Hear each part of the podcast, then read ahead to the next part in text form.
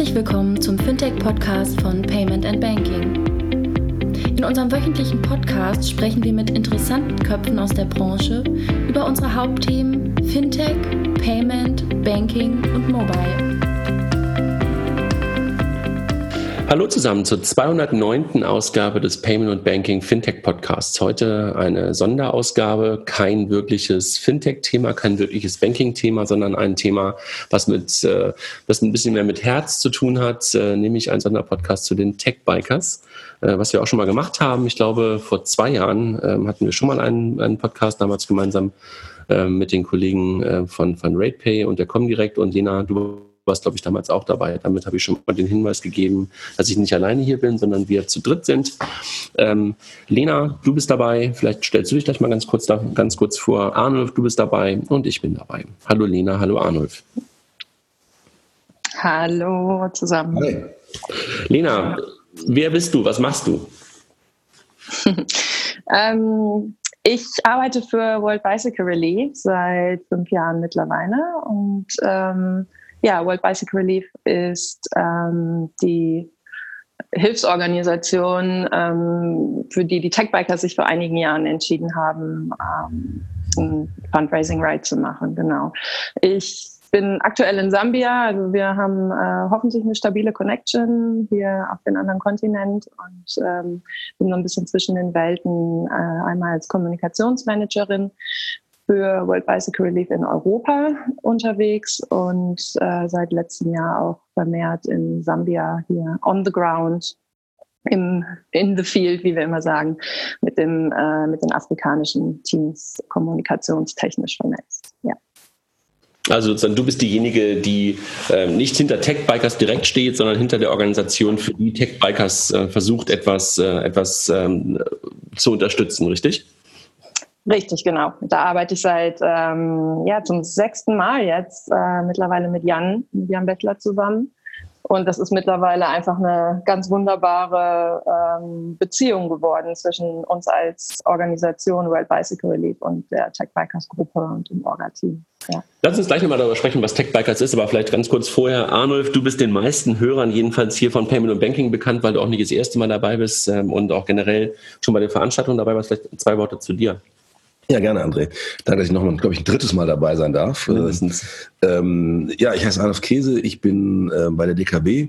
Das ist eine Direktbank, eine Online-Bank in Deutschland. Und äh, ich bin da für die Digitalisierung der Bank ähm, hier gekommen. Das heißt, wir versuchen uns, äh, wie alle im Markt, zu digitalisieren. Das heißt, äh, mehr und mehr äh, letztendlich ähm, in den neuen Medien stattzufinden, weil dort die Kunden einfach sind und mhm. sein wollen. Und ähm, wir sind bei den Tech Bikers mit dabei, äh, weil wir uns ohnehin äh, als Bank, aber auch privat natürlich sehr gerne engagieren. Ähm, einfach äh, Corporate Social Responsibility ist da sehr wichtig. Und wir versuchen eben auch äh, als Bank, als Unternehmen so anzulegen, dass es reinpasst und eben auch solche Sachen zu fördern, diese Unterstützung haben. Insofern passt das gut. Ich bin dann noch privat leidenschaftlicher Radfahrer, genau wie ihr. Und ähm, das passt einfach in Summe, dass man das, äh, was man beruflich tut und das, was man privat noch darüber hinaus machen kann, zusammenbringt.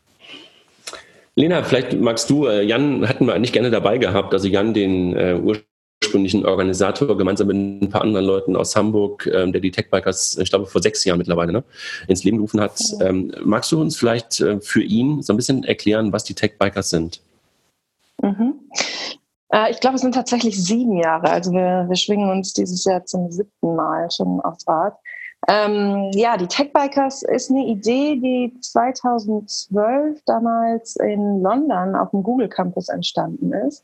Und es geht ähm, im Kern darum, äh, die digitale Start-up-Szene, ähm, Entrepreneurs, Investoren, äh, Vordenker, ähm, ja, einfach die, die Szene zusammenzubringen und mit einer Tour auf dem Rad, äh, es geht drei Tage lang, circa 450 Kilometer von einem ja, Start-up-Punkt zum anderen, wenn man so, wenn man so nennen möchte, ähm, die Menschen zusammen aufs Rad zu bringen, um zu networken. Sich auf dem Rad auszutauschen, ist einfach eine komplett andere Art und Weise, als auf irgendeinem Event zusammenzusitzen, auf einer Konferenz zusammen zu sein, ähm, sich irgendwo zu mieten. Ähm, ich glaube, die Erfahrung, die sportliche Herausforderung gemeinsam anzunehmen, und einfach ja, irgendwie die, die fünf bis acht Stunden ähm, zu zweit nebeneinander herzufahren auf der Straße ähm, gibt eine ganz tolle äh, Perspektive,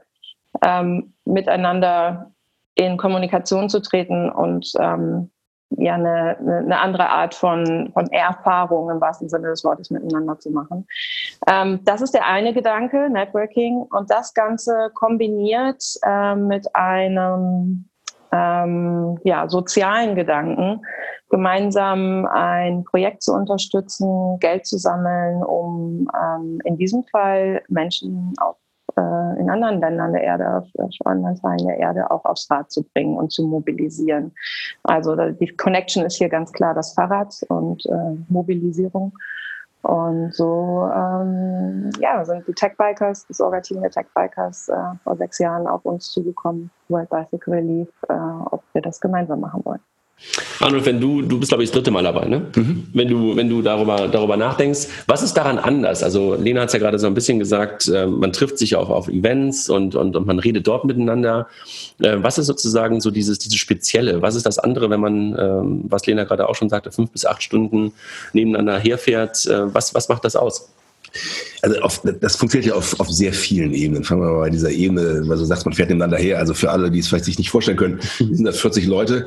Wir würden gewaltig eine Straße blockieren, tun wir ehrlich gesagt auch. Und damit das irgendwie gut klappt, fährt man in so einem Peloton, also nah beieinander, was übrigens cool ist, wenn du nicht der Erste bist, hast du eine Menge Windschatten und hast wirklich viel Luft, obwohl du schnell fährst, um auch sich unterhalten zu können. Und ähm, was man ja immer merkt, wenn Leute sich treffen, ohne so eine ganz harte Agenda für den Moment, öffnen sich die Köpfe. Und ähm, gerade wenn du jetzt irgendwie sieben, acht Stunden nebeneinander herradelst und man wechselt auch mal, hast einen anderen Gesprächspartner neben dir, ähm, dann bist du agendafrei, würde ich mal sagen. Zu Beginn hat die jeder und jeder will irgendwas erreichen und mal erzählen und mal eine Frage stellen. Aber das erschöpft sich dann und dann bleibt quasi, ähm, ich würde mal sagen, der Mensch über. Und das ist einfach echt toll, weil du dann die Leute richtig gut kennenlernst und auch alle so quasi gleichzeitig aufmachen. Und das ist einerseits mal wirklich erholsam. Ich finde das fast wie Urlaub, weil man hat ja sonst im Berufsalltag immer eine Agenda, immer einen Zeitplan, immer einen Halbstundenrhythmus mit Terminen. Und immer will irgendeiner was erreichen.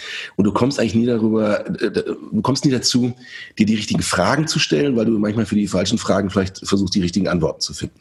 Und das ist schon mal das Erste, was funktioniert. Und das natürlich mit neuen Leuten aus anderen Branchen zwar, aber trotzdem mit der Gemeinsamkeit. Natürlich A, das Fahrradfahren, aber da kann man sich auch nur so lange darüber unterhalten.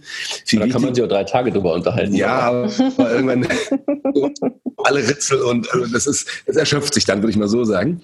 Na, das Spannende ist eigentlich, Tech Bikers, wir sind auch Teil dieser, dieser Tech Community. Also Direktbank bist du halt äh, nur virtuell unterwegs, wie andere Startups auch. Und du siehst dort ähm, teilweise andere Unternehmen deiner Größe und deines Reifegrads vielleicht, aber du triffst auch Startup-Gründer. Und ähm, das bereichert einfach gerade diese Offenheit, nachdem man den Kopf aufgemacht hat, die Perspektive.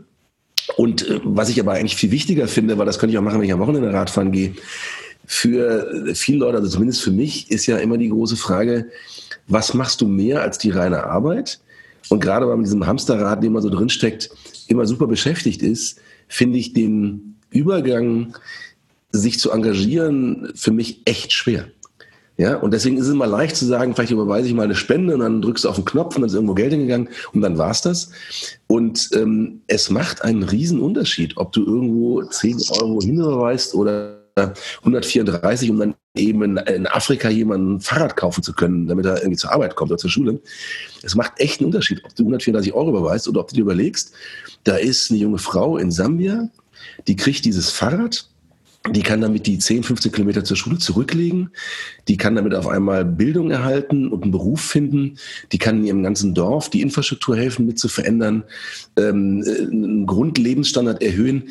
Also das hat einfach eine ganz andere Wirkung, weil du dich viel mehr mit der Breite dieses Themas befasst.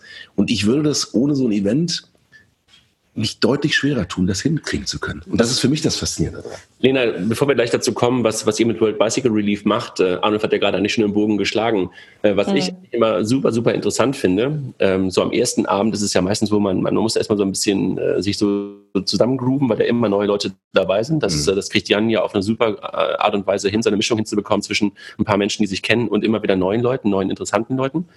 Das, dauert immer so ein bisschen, finde ich jedenfalls. Lena, aber für dich wahrscheinlich ist das viel einfacher, weil du so super offen bist.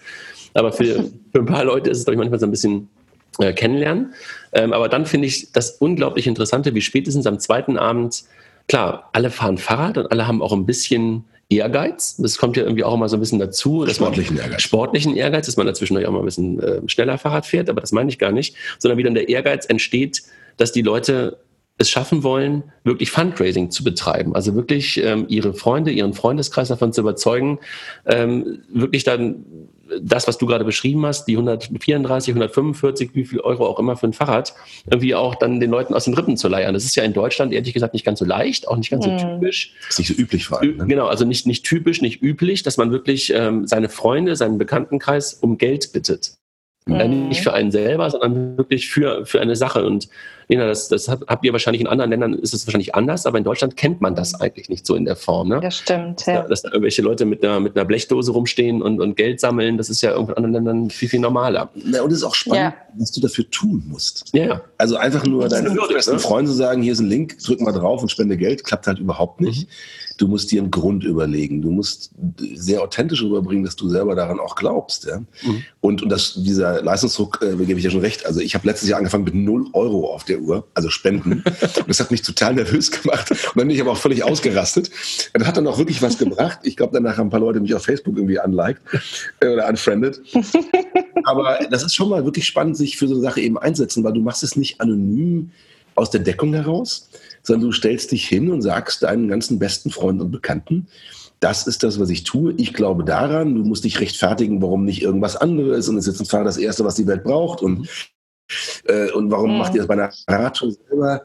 Äh, und damit wirst du eben Teil von der Geschichte. Und das ist was, äh, nein, du wirst halt, du bist halt richtig involviert und nicht nur irgendwo beteiligt. das finde ich halt irgendwie das auch. Das ist auf jeden Fall die, ähm, also das Spannende am, am, Fundraising an sich, die, die Psychologie, die so dahinter steht. Ne? Und für jeden, der das das erste Mal macht, ist das eine absolute Hürde. Also war bei mir auch so. Ich habe auch die Organisation selbst so kennengelernt, äh, weil ich selbst Fundraising auf dem Fahrrad gemacht habe.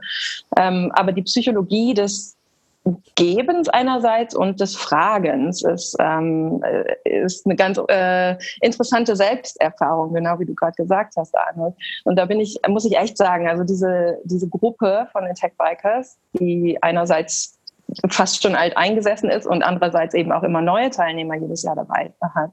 Es ist unglaublich zu beobachten, wie sich das über die Jahre entwickelt hat einerseits, aber auch was für ein Wahnsinns-Commitments plus den Ehrgeiz, wie, ähm, wie André zu Anfang schon sagte, ähm, in, in, in der Mischung so entwickelt hat. Ja? Und das ist jedes Jahr besser geworden. Also es, ich, bin, ich bin einfach total überwältigt.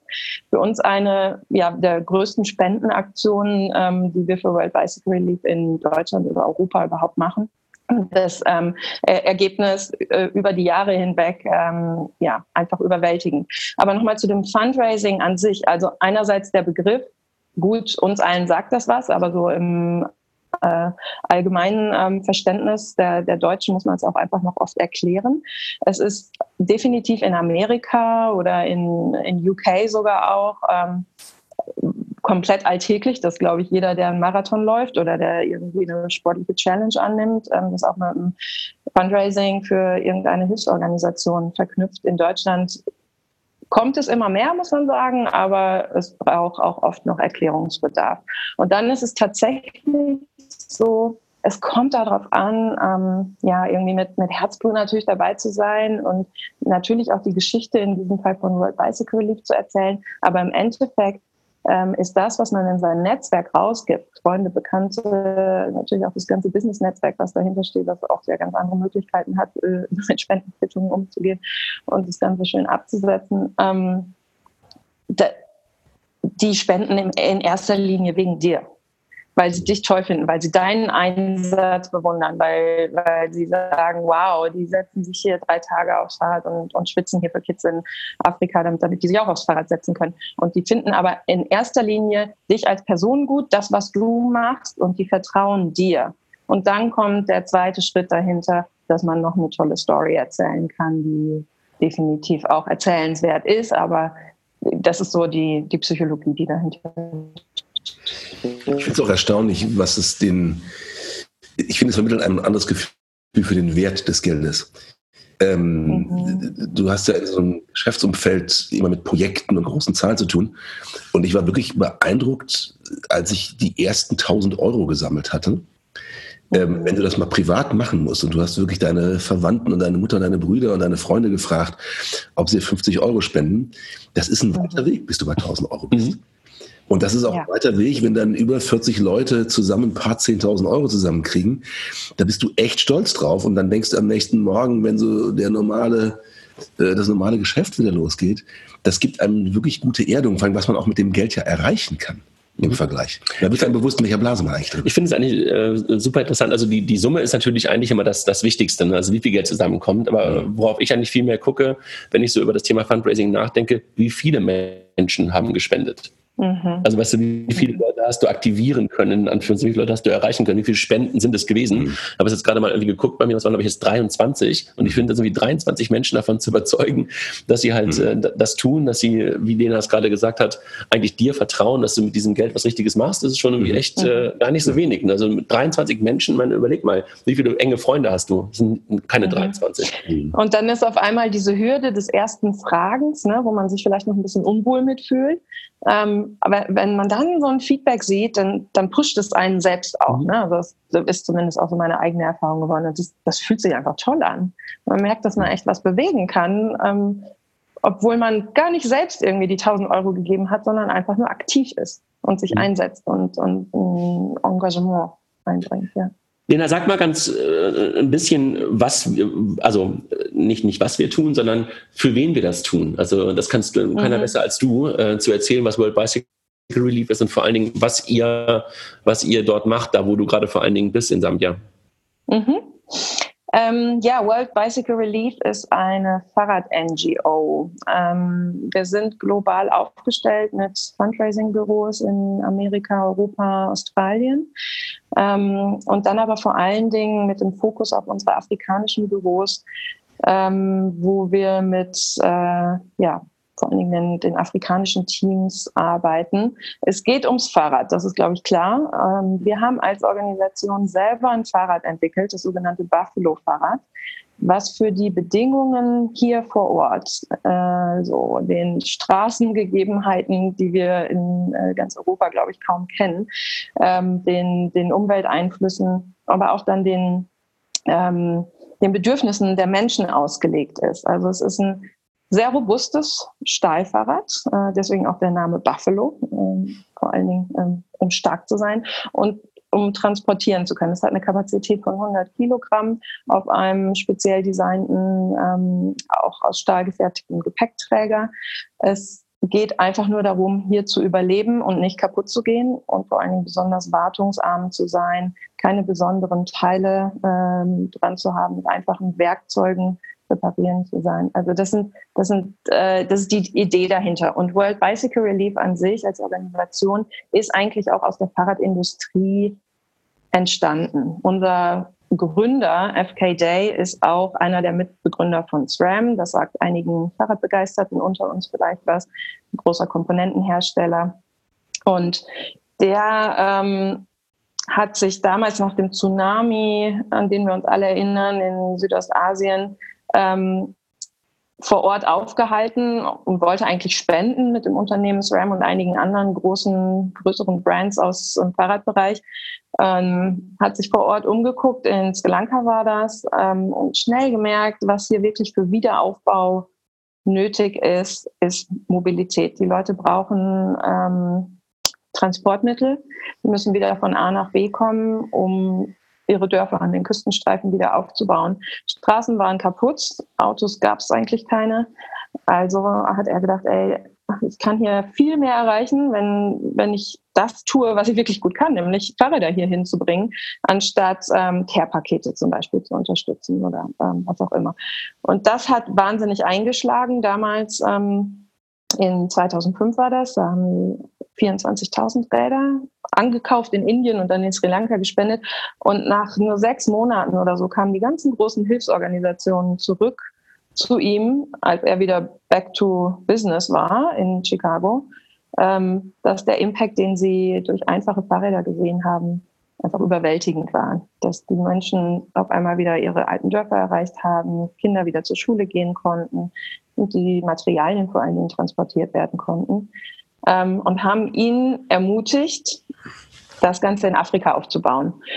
Ähm, in Afrika ist, also vor allen Dingen im ländlichen Afrika, hier in den äh, Ländern südlich der Sahara, wo wir hauptsächlich unterwegs sind, ähm, sterben einfach Menschen tagtäglich an nicht vorhandenen Transportlösungen.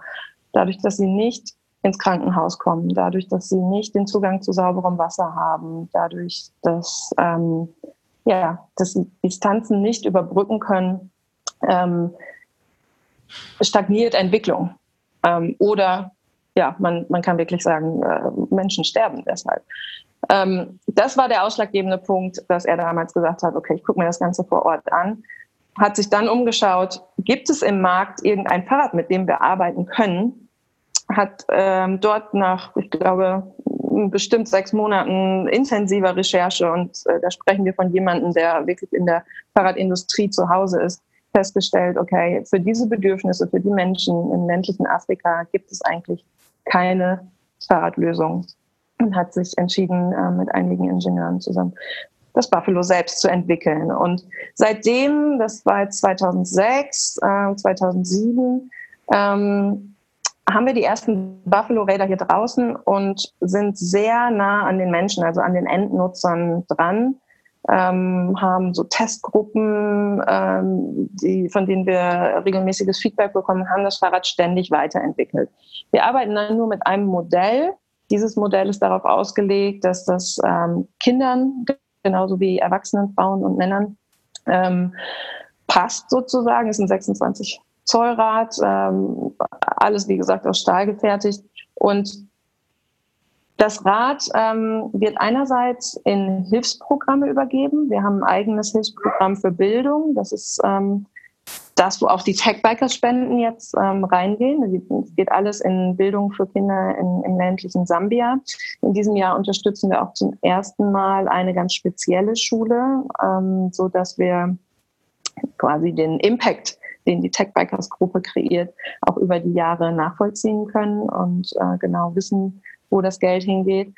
Ähm, das Bildungsprogramm ist so aufgebaut, äh, dass die Kinder, die am weitesten von der Schule weg wohnen, also da sprechen wir wirklich von 10 bis 15 Kilometern teilweise, dass die äh, Räder bekommen, um den Schulweg täglich zu meistern. Das ist einfach das große Problem, dass viele Kinder entweder gar nicht in die Schule gehen oder nur unregelmäßig in die Schule gehen, wenn sie so weit laufen müssen zu Fuß. Meistens, ich war gestern gerade wieder hier in, in einem Dorf unterwegs und, und habe ein Mädchen äh, verfolgt, wir haben eine, eine Fernsehproduktion gemacht. Da ist man morgens um 4 Uhr ähm, und muss schon das erste Wasser geholt haben. Dann äh, gibt es den Abwasch, dann müssen die kleinen Geschwister versorgt werden. Dann versucht man, sich noch kurz zu waschen. Und dann geht es ab in die Schule. Und zwar morgens um halb sechs sind wir losgelaufen. Es ist noch dunkel, um diesen Schulweg einfach hinzubekommen. Ja, um, um sieben dann irgendwie einigermaßen pünktlich in der Schule zu sein. Da hat sie aber noch kein Frühstück gehabt. Da, da ist noch kein Tee oder Kaffee getrunken worden oder irgendwas, sondern es ist alles nur darauf ausgelegt, irgendwie pünktlich zu kommen. Und dann kann man sich vorstellen, ähm, das Mädel, mit dem wir gelaufen sind, die war fertig. Die war einfach nur müde, als wir in der ersten Stunde morgens saßen. Und wie soll man da noch irgendwie qualitative Bildung erhalten? Also wie soll man noch dem Unterricht folgen und, und mit dem Geist dabei sein? Das ist einfach die große, große Herausforderung. Ähm, Distanz ähm, ist, ist einerseits die Hürde überhaupt für den, Bild, für den Zugang zur Bildung und dann, wenn, der, wenn man die Distanz aber schafft, wie, wie soll dann die Qualität von Bildung noch sichergestellt werden? Also da greift das Fahrrad rein als ganz, ganz simple Lösung, indem man easy zur Schule fährt. Das sind immer noch zehn Kilometer, die man über Sandwege und, und Hügel und Stock und Stein irgendwie zurücklegen muss. Aber es macht einen riesen Unterschied, weil man einfach die Hälfte der Zeit mindestens eingespart hat und ähm, einen, klaren Kopf hat und dabei vielleicht noch ähm, Spaß hat. Das sehe ich auch immer wieder, den, den Spaß, den Fahrräder den Kindern bringen und äh, für, für Mädels vor allen Dingen das Empowerment, äh, was dadurch losgetreten wird, dass sie dass sie genauso wie Jungs unterwegs sein können. Also in dem Programm werden zum Beispiel 70 Prozent der Räder immer an Mädels übergeben und, und der Rest an Jungs, weil sie einfach eine Doppelbelastung in den Haushalten oft haben oder meistens diejenigen sind, die als erstes aus der Schule genommen werden, wenn die Familie es nicht schafft, äh, das Schulgeld für alle Kinder aufzubringen. Oder ähm, ja, Mädels einfach viel mehr wert sind, wenn, wenn man sie für die Aufgaben zu Hause oder auf dem Feld äh, mit, mit einspannt und die Jungs zur Schule schickt und die Mädels dann früh verheiraten kann. Da kriegen die Familien dann Geld dafür. Das ist, ist alles ein großes Problem. Wir machen es über Verträge klar, dass ähm, jedes Rad, was an ein Kind übergeben wird, ähm, in allererster Linie für Bildung eingesetzt wird. Und somit ähm, ist es quasi ja ein Incentive, was die Familie bekommt, wenn das Kind äh, die Schule abschließt. Es ist so geregelt, das ist erstmal quasi eine Leihgabe von der Community es wird überwacht auch von einem lokalen ähm, Komitee, was, wir, was von uns ausgebildet wird, dann aber die Verantwortung für das gesamte Programm übernimmt. Das ist ein ganz wichtiges Thema hier, Eigenverantwortung in den Communities selbst. Ähm, und wenn das äh, Kind die Schule abschließt, dann geht laut diesem Vertrag das Fahrrad in, in den Besitz über. Vorher ist es quasi eine Leihgabe. Die Familie sozusagen. Und, genau, dann geht es in die Familie. Und dann können sie von unserer Seite zumindest auch machen, was sie damit machen, was sie wollen. Ähm, davor muss allerdings klargestellt werden, es, an jedem Tag, an dem Schule ist, wird das Rad auch für die Schule eingesetzt. Und es ist nicht der Daddy, der damit in den nächsten Pub fährt und, äh, oder, die, ne, oder Ware zum Markt bringt oder was auch immer. Natürlich, es ist auf tausend Leveln, bringt es ja eine ganze Familie weiter, aber in dem Bildungsprogramm ist es wichtig, dass es für die Schule eingesetzt wird. Wir haben daneben, damit äh, starten wir gerade mit eigenen Healthcare-Programmen für den Bereich Gesundheit, wo sogenannte Volunteer Healthcare Worker ähm, mit, mit Rädern ähm, weit entlegene Patienten in den Dörfern erreichen können. Das ist aber bisher äh, vor allen Dingen so gewesen, dass andere Hilfsorganisationen die Räder von uns gekauft haben und für solche Programme eingesetzt haben. Also ob das im Bereich äh, Landwirtschaft oder Gesundheit oder Wasser oder was auch immer ist, natürlich auf, in allen Bereichen, aus allen Perspektiven ist ein Rad wertvoll im ländlichen Afrika. Ähm, das, das ist aber über unseren Social Enterprise Arm geregelt. Und da komme ich kurz zu unserem Organisationsmodell, was sich als ähm, ja, innovative Lösung in, in diesem Bereich echt bewährt hat über die letzten Jahre. Ähm, wir haben als komplett, komplettes Non-Profit angefangen und, und Räder gespendet, eben mit Spenden aus Europa, ähm, Amerika für das Hilfs-, äh, für, für das Bildungsprogramm. Aber durch die große Nachfrage sind wir zu dem Punkt gekommen, okay, es, es, lohnt sich total, die Räder auch zu verkaufen. Es ist das einzige qualitative Rad hier in diesen Märkten, muss man echt dazu sagen. Es gibt sonst kein anderes Rad, was diesen Bedürfnissen entspricht. Ähm, und haben einen Social Enterprise Arm aufgebaut äh, in 2008 und eine eigene Dealerstruktur, eine eigene Shopstruktur, Mechaniker ausgebildet, ähm, um die Räder hier in den Ländern einerseits an Privatpersonen oder kleine, ähm, kleine Firmen, Unternehmen zu verkaufen, aber hauptsächlich muss man echt sagen, unsere Hauptabnehmer sind andere Hilfsorganisationen, die die großen Stückzahlen kaufen für ihre eigenen Hilfsprogramme, um die Räder einzusetzen. Und der Profit, den wir dadurch äh, generieren, der geht zurück an World Bicycle Relief an, als Non-Profit und wird zu 100 Prozent zurück in die ähm, Hilfsprogramme gespeist. Somit machen wir uns mehr und mehr und mehr unabhängig von externen Spenden und ähm, nutzen quasi die, die eigene ähm, Kraft aus, aus den Ländern, die eigene Kaufkraft in den Ländern, die eigentlich schon vorhanden ist, um den sozialen Aspekt auch mitzufinanzieren. Das langfristige Ziel von World Bicycle Relief als Hilfsorganisation ist eigentlich, dass wir uns irgendwann komplett darüber finanzieren können. Also dass ähm, der Verkauf der Räder hier in den Ländern mit einer verbesserten Infrastruktur, Dealerstruktur ähm, mit in die, in die sozialen Programme geht. Das, das wäre echte Entwicklung. ja. Wie viele Buffalo Bikes gibt es bisher? Weißt du das? Ja, weiß ich ziemlich genau, weil wir aktuell ähm, eine Kampagne äh, fahren, gerade jetzt im Juni, wenn Tech Bikers dann auch läuft. Äh, wir sind kurz davor, die halbe Million zu erreichen. Das ist das Ziel bis Ende Juni. Ähm, aktuell sind wir, ich glaube, irgendwas über 450, 60.000.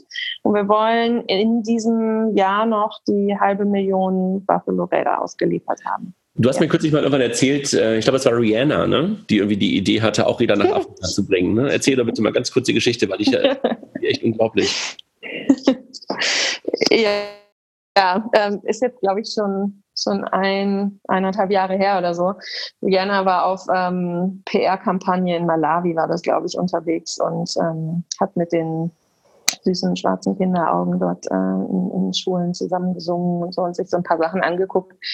Ähm, und dann äh, war sie auch vollkommen überwältigt davon, wie, viel, äh, wie viele Kilometer die Kids zur Schule laufen jeden Tag. Und äh, kam auch auf die ähm, innovative Idee, den Fahrrädern zur Verfügung zu stellen. Und ähm, ich weiß gar nicht, ich hatte glaube ich 8000 Räder damals angekauft. Und das waren ja einer, einer der äh, Shared Bike Systems, die wir auch in Berlin zu, unter anderem äh, mal gesehen haben in den letzten Jahren. Die, diese OFO-Bikes hatte sie angekauft und ähm, dann an die Kinder einfach quasi in die Schulen gegeben, ohne, ohne Konzept, ohne Struktur, ohne Programmarbeit drumherum und sich keinerlei Gedanken darüber gemacht, was passiert, wenn äh, die ersten Teile davon kaputt gehen, wer die reparieren kann, ähm, in, in was für einem Terrain die Räder eingesetzt werden und so weiter. Und, ähm, wir sind, als wir das mitbekommen haben als Organisation, aktiv auf sie zugegangen und ähm, auch auf die äh, chinesische Organisation, mit der sie das zusammen gemacht hat, äh, zugegangen und haben gesagt, wir haben hier mittlerweile, wir haben eine etablierte Lösung dafür. Wir haben die Erfahrung. Wir arbeiten sogar selber in Malawi. Wir, wir bieten euch die Unterstützung an, das zusammen zu machen. Das haben sie damals dankend abgelehnt. Ähm, ja, ich glaube, es war dann jetzt nur ein halbes Jahr später, nachdem die Räder ausgeliefert waren, dass sie natürlich kaputt gegangen sind, dass keiner äh, Ersatzteile dafür hatte, weil die hier einfach in den Märkten nicht äh, verfügbar sind.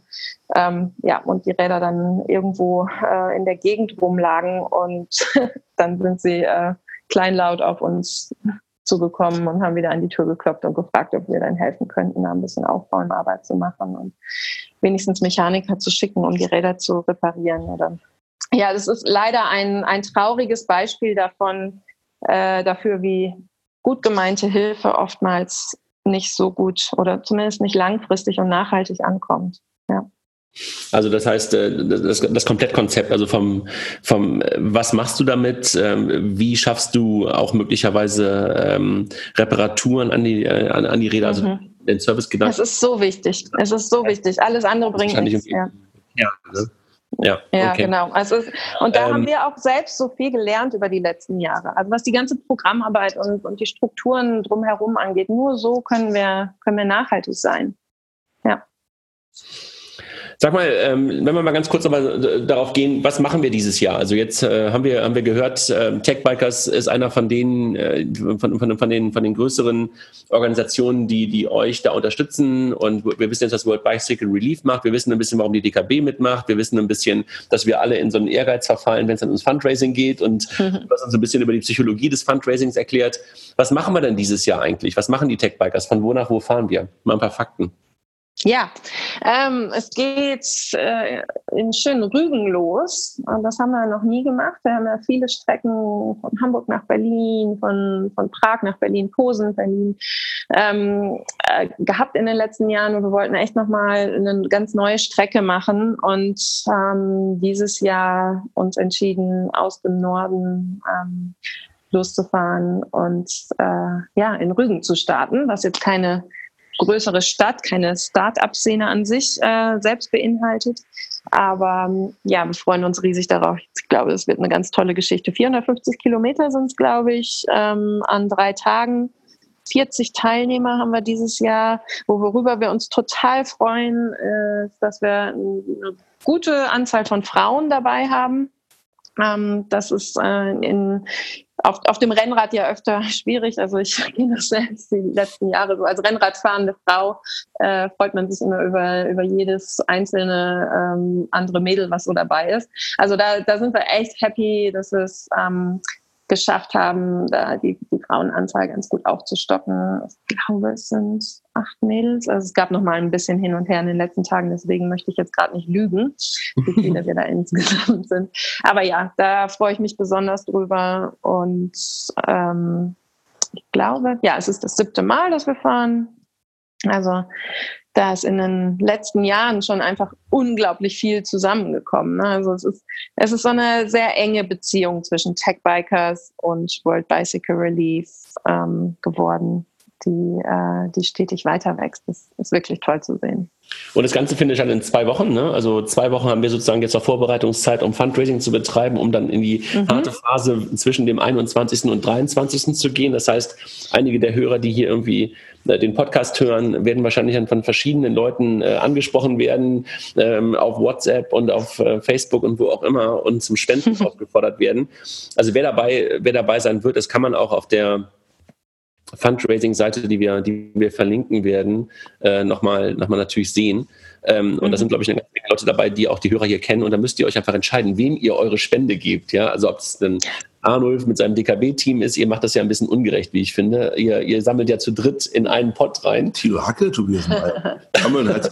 Naja, du musst folgendes sehen. Wir machen das natürlich auch noch intern. Also unser Fundraising ist natürlich sehr viel auch die Kollegen. Das Klar. ist auf dem Internet rauf und runter geputzt und da wäre es total komisch, wenn wir gegeneinander antreten ja. würden. Es geht, also das, das, war gestern auch irgendwie, ich glaube, in unserer WhatsApp-Gruppe, also auch jemand meinte irgendwie äh, so gegeneinander, es geht ja nicht ums Gegeneinander, ne, sondern es ist ja nee. einfach wirklich nur, es geht ja um die Summe als solche. Ja, und noch viel wichtiger, Lena, das ist eben ein paar Mal gesagt, ich glaube, das wirklich Wichtige auch in der, wenn man jetzt mal die heutige politische Situation anguckt, diese Nachhaltigkeit mhm. ist eigentlich, um das es wirklich geht an der Stelle. Die Nachhaltigkeit, dass ihr Räder bereitstellt, mit denen Leute nachhaltig ihre Bildung und vor Ort arbeiten können. Es ja. ist Menschen heute einfach nicht mehr egal. Auch uns als Bank nicht. Also ich bin auch bei der Bank, weil die eben wir sind einer der größten Finanzierer von Photovoltaikanlagen in ländlichen Regionen. Ja, wir bauen Kindergärten, ähm, Schulen, Kläranlagen, also alles, was du irgendwo brauchst, damit Leute in die Lage versetzt werden, ihre Lebensqualität bessern zu können an der mhm. Stelle. Und was da einfach super reinpasst, ist dass du äh, so ein Projekt hast mit einem sozialen Engagement, was eben auch wieder um Nachhaltigkeit geht, über den eigenen Tellerrand hinaus.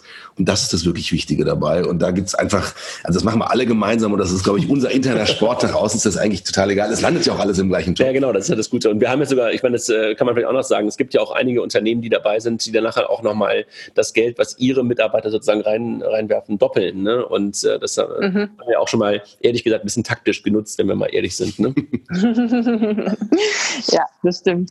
Vielleicht an der Stelle nochmal einmal auf ähm, den, diese Zahl von 134 Euro, die ihr zu Anfang schon ein paar Mal angesprochen habt. Das ist die exakte Zahl, äh, die Euros, die wir brauchen, um ein Fahrrad zu produzieren, ähm, zu, ähm, äh, zu montieren. Wir haben unsere eigenen Montageteams hier in den afrikanischen Ländern und dann in den Programmen zu übergeben. Ne? Also da, da verdient einfach niemand dran. Und es ist ähm, natürlich ein sehr einfaches Fahrrad, aber eben robust und trotzdem qualitativ. Und ja, also 134 Euro für ein komplett verändertes Leben im Endeffekt von einem Schulkind, aber auch von einer ganzen Familie. Das ist, ähm, das ist unglaublich. Und, das, und Lena, ja. du untertreibst ein bisschen. Auf dem Ding kannst du eine Waschmaschine transportieren. Du hast ja letztes Jahr gebracht. da sind wir, glaube ich, mit drei Männern drauf gefahren und wir waren, ich, die 100 Kilo. Also ich habe selten. Okay, wir sprechen hier über das, die offi offizielle Lastenkapazität, ja. Aber das Ding ist ein Lastwagen. Das ja. ist wirklich unglaublich. Also ich habe mir das vorher, ich hatte dich ja auch gefragt, warum können wir nicht einfach irgendwelche 50 Dollar Billigfahrräder irgendwie reinkippen in die Länder, genau was du da eben erzählst, mm. Äh, als ich das Ding in der ja. Hand hatte, wusste ich warum. Ja, das ja. geht einfach nicht kaputt.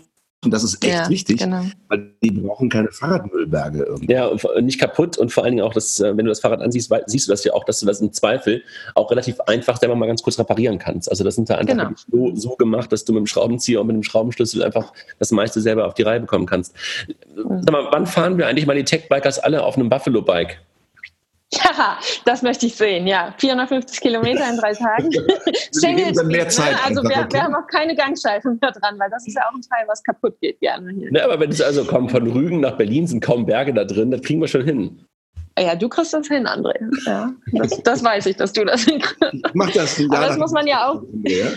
Das ist ja auch das Schöne an den Tech-Bikers. Ne? Wir sind ja eine total heterogene Gruppe, auch was die Leistungslevel angeht. Und ähm, es es ist eben, es ist eine sportliche Herausforderung für manche mehr und für manche weniger, aber das, das steht auch nicht an allererster Stelle. Und es ist kein Race, das wollen wir auch immer wieder hervorheben. Ja. Es geht nicht darum, ähm, um die Wette zu fahren. Ja, es geht vielleicht ein bisschen darum, um die Wette zu fundraisen. Das, das ist ganz gut zu sehen. Aber auf dem Fahrrad selbst geht es einfach darum, als Gruppe diese, diese gemeinsame Erfahrung auch mit unterschiedlichen ähm, Leistungslevels zusammen zu haben, morgens gemeinsam loszufahren und abends gemeinsam wieder anzukommen und die Strecke ähm, zusammen zurückzulegen und dabei gemeinsam diesen ähm, schönen großen Spendentopf zu füllen. Also es ist es ist wirklich eine, ähm, eine Wahnsinnserfahrung, immer am letzten Tag, wenn man dann am Brandenburger Tor einfährt, ne? also was da so an Emotionen dann äh, losgeht. Äh, wenn ich jetzt nur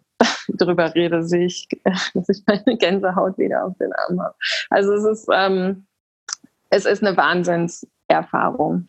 Vielleicht muss man als, ganz, als Gruppe, ja. Vielleicht muss man da ganz kurz noch mal einen, einen äh, noch, noch, noch, äh, noch nennen, weil es gibt ja jemanden, der sozusagen Zeremonienmeister ist, ne?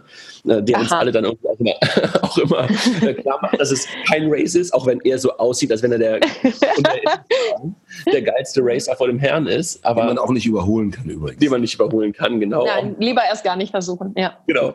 Aber äh, Folly ist natürlich echt ein Knaller, weil er das Ganze halt wirklich so auf eine äh, unglaublich nette, aber auch sehr, sehr mhm. klare Art und Weise zusammenhält. Ne? Ja, also ähm, ganz tolle Führungspos äh, Führungsperson, muss man sagen, auf dem Rad. Ähm, das ganze Movement-Team, aber was er dann dabei hat, ähm, ohne die wäre das alles nicht möglich. Auch die jahrelange Unterstützer dieser guten Sache. Und ähm, Sicherheit spielt natürlich auch bei so einer großen Gruppe auf, auf den Straßen eine Rolle. Ne? Und der nimmt auch den Leuten die Angst. Also da muss man fairerweise sagen, die meisten, die so hören, sagen, was, 54 Kilometer, schaffe ich das?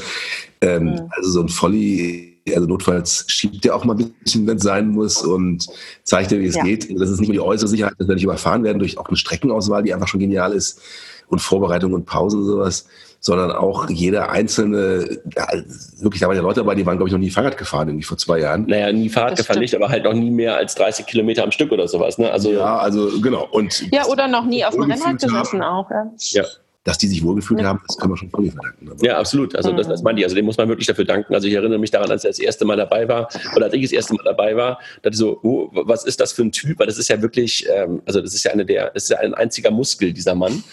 ähm, und das ist ja Wahnsinn, ja. Und wenn du dann neben dem Fahrrad fährst, denkst du, wow. Und wie der dann trotzdem diesen, also der sieht ja eigentlich aus wie Ehrgeiz pur wenn du so mhm. willst. Ja, und wie der genau das hinbekommt, das eben nicht in dieser Gruppe entstehen zu lassen, finde ich einfach immer wieder unglaublich. Also es macht er einfach auf eine ganz, ganz klare und trotzdem sehr charmante Art und Weise. Und ich glaube, die Kombination aus, aus, aus Jan, aus Polly, aus dir. Und aber muss man nochmal äh, Lea auch nochmal ganz kurz danken, ne? weil Lea, glaube ich, damals diejenige war, die das Ganze das erste Mal in Deutschland gemeinsam mit Jan gerufen hat. Ne? Mhm. Le Lea hat das Ganze eigentlich ähm, vom äh, Google Campus in London nach Deutschland gebracht und Techbikers Deutschland damals gegründet. Und Jan ist mit ins Boot gesprungen. Ähm, Lea ist dann selber auf große Reisen in die Welt gegangen, so dass Jan das Ganze bisschen mehr übernommen hat. Aber umso mehr freuen wir uns, dass sie dieses Jahr wieder mitfährt und ja. äh, uns unterstützt. Ja. Gut, ähm, ihr Lieben. So, ich glaube, so langsam haben wir, glaube ich, alles gesagt. Ich glaube, die Leute äh, werden hören, dass wir viel Leidenschaft dafür haben und viel Freude und sehr darauf freuen.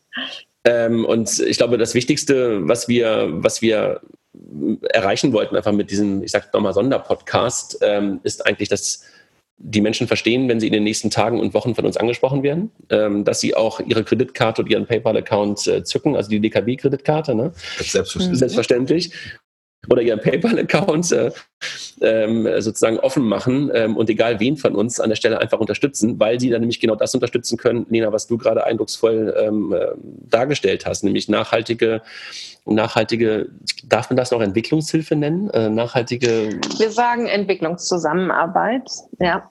Ähm, es geht wirklich um das Empowerment der Menschen selbst. Also wir wollen nicht nur als Helfer von außen kommen, sondern wir geben ihnen im Endeffekt ein Tool, mit dem sie sich selbst helfen können. Sie müssen selber in die Pedale treten, sie müssen selber aktiv werden, können selber mit einem Fahrrad vielleicht ihr Business aufbauen, zur Schule fahren, was auch immer. Es ist ähm, die Zusammenarbeit und, und im Endeffekt dann aber die Eigenverantwortung der Menschen hier vor Ort.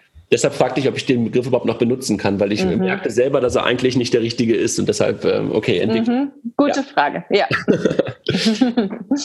Danke, ja. danke dir, dass du, dass du heute Morgen dabei warst und äh, wir eine gute Es war mir eine Freude. Ja, ich bin auch äh, selbst ganz, ganz überrascht. Internet läuft gerade nicht und Stromausfall haben wir auch, aber unsere lieben Smartphones und Powerbanks äh, überbrücken das alles mittlerweile. Super. Lena, wir sehen uns alle dann ähm, in Berlin ähm, in zwei Ja, ja, ich freue ich freue mich. Wir starten in den Räumen der DKB, Arnulf, ne? Ja.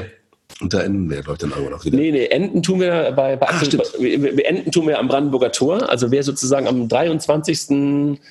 Juni, glaube ich, ne? und wahrscheinlich mhm. irgendwo so zwischen 17 und 18 Uhr am Brandenburger Tor irgendwie 40 äh, etwas verrückte Radfahrer wahrscheinlich im DKB-Trikot sehen wird. Glückliche Radfahrer mit einer riesen Spende dank eures Beitrags. Genau. Ähm, und danach, auch denen nochmal Dank, geht es immer zu Axel Springer, ne? auf die Dachterrasse. Also da muss von Uli Schmitz, glaube ich, auch noch mal ganz kurz äh, vielleicht erwähnen, die uns das immer wieder ermöglichen, da auch echt eine nette Party äh, und nettes Zusammenkommen am letzten Abend zu haben. Ne? Ja, das ist wirklich der beste Ort, um ähm, zu feiern und die äh, Beine etwas zu entspannen zum Schluss. Ja. Danke, Uli. Es gibt dann zwei Duschen im ganzen Raum für 40 Leute. Im ganzen das ist immer eines der schönsten Erlebnisse. Da ist dann wirklich die Enge und die Beziehung, die über die Tage gewachsen ist, dann irgendwie auch sehr hilfreich, dass man dann irgendwie nach drei Leuten. Aber das ist auch ein bisschen beansprucht. Ja, sie wird ein bisschen beansprucht manchmal, genau. Aber auch nett. Man freut sich drauf. Ja, ja. Nochmal danke dir und ähm, die also techbikers.de ist die, ist die Domain, ähm, wo jeder gucken mhm. kann, ähm, wo es läuft. Und dann von da aus geht es auch auf die Fundraising-Seite. Ansonsten, wie gesagt, werden wir nochmal in den sogenannten Show Notes natürlich auch die Links ähm, veröffentlichen und äh, freuen uns cool. natürlich wirklich über, über jede Spende. Und ihr wahrscheinlich, äh, nicht nur wahrscheinlich, sondern ihr natürlich auch ähm, losgelöst von Techbikers, also World Bicycle Relief, also für die Leute, die das gerade das erste Mal gehört haben, einfach mal merken und möglicherweise mal drauf gucken und dann einfach auch da spenden, losgelöst davon, ob ihr jetzt irgendwie Arnulf euer Geld geben wollt oder Tilo oder Tobias oder mir. oder Sammelst du eigentlich auch? Nee, ne? Du bist, glaube ich, gar nicht ähm, offiziell sozusagen auf der Fundraising-Seite, oder Lena? Ich als Lena, ähm, nee, ich, also in diesem Rahmen jetzt gerade nicht. Ich habe ähm, jahrelang selber ge, gesammelt über meine eigenen Fahrradaktivitäten, aber auch das ähm, ja, ist mittlerweile fast ausgeschöpft. Alles klar. Dadurch haben wir alle gemacht. Danke dafür. ja, genau. Ja. Aber natürlich auch von unserer Seite einfach riesengroßen, herzlichen Dank. Äh, André, äh, Arnold und alle, die dabei sind. Es ist für uns unglaublich wertvoll, diese Gruppe, die Tech Bikers. Und ähm, ja, jeder kleine Beitrag hilft und macht hier einen echten Unterschied. Genau, muss man ich auch nochmal sagen. Ne? Also 134 Euro ist natürlich ein Fahrrad und äh, mhm. ist mal so ein schöner Betrag, den möglicherweise der eine oder andere sich auch leisten kann. Aber mhm. trotzdem gelten äh, natürlich irgendwie auch 10 Euro, 5 Euro, 20 Euro oder was auch immer. Und ich habe es ja gerade schon gesagt, ich finde diese Anzahl der Spenden, die man dann irgendwie auch sieht auf der Seite, einfach auch ähm, jetzt mal so ein bisschen Business-Deutsch einen schönen KPI. Mhm. drei Fahrräder spenden. Also ja, absolut, Hürde, absolut, ne? absolut, ja, absolut. Lena, nochmal danke. Dir eine tolle Zeit noch in, in Afrika und ähm, ich glaube, ihr habt eine ganze Menge gerade vor. Diese Woche war ja auch ähm, der ähm, Weltfahrertag Fahrradtag, ne? der UN. Mhm. Ja. ja. der wurde groß gefeiert hier. Mhm. Letztes Jahr hat die UN ähm, beschlossen, einen Weltfahrertag äh, zu etablieren. Und der wurde in diesem Jahr das erste Mal, ja, so aus der Industrie einerseits, aus, aus, aus der Fahrradszene international, aber eben auch hier von uns in, in Afrika groß gefeiert. Das, das Hat man hier nicht mitbekommen, ne? Ehrlich gesagt. Ich glaube, es gab, es gab natürlich am Sonntag die große Sternfahrt hier in ich Berlin. Ich sagen, die das überlagert, die ADAC-Sternfahrt, wo die ganze Stadt gesperrt war. Ja. Und von Leute nach, ich glaube, 90.000 Leute sind dahergeradelt. Ich weiß es nicht genau. Unendlich viele. Das war, glaube ich, unsere lokale Adaption. Die hat das etwas überlagert, den UN. Ja, es war, es war ja auch ein Tag davor, aber möglicherweise war das auch zusammenhängend. So, jetzt der dritte Versuch zu sagen, äh, danke dir. wir können weiter sprechen, aber trotzdem werden wir jetzt langsam aber sicher mal äh, die Runde ja. beenden und äh, also liebe Hörer von Payment und Banking, ähm, einfach mal ein anderer Podcast und äh, da muss, durftet ihr heute mal durch und äh, musstet euch nicht irgendwelchen komischen ähm, internationalen Payment Champions oder was auch immer ähm, äh, den Themen lauschen, sondern durftet mal in einer, einer echt nachhaltigen und, und guten Sache ähm, lauschen und äh, hoffentlich unterstützt ihr uns dabei. Vielen Dank euch beiden nochmal, schönes Wochenende. Tschüss. Herzlichen Dank, Anne. Tschüss. Tschüss.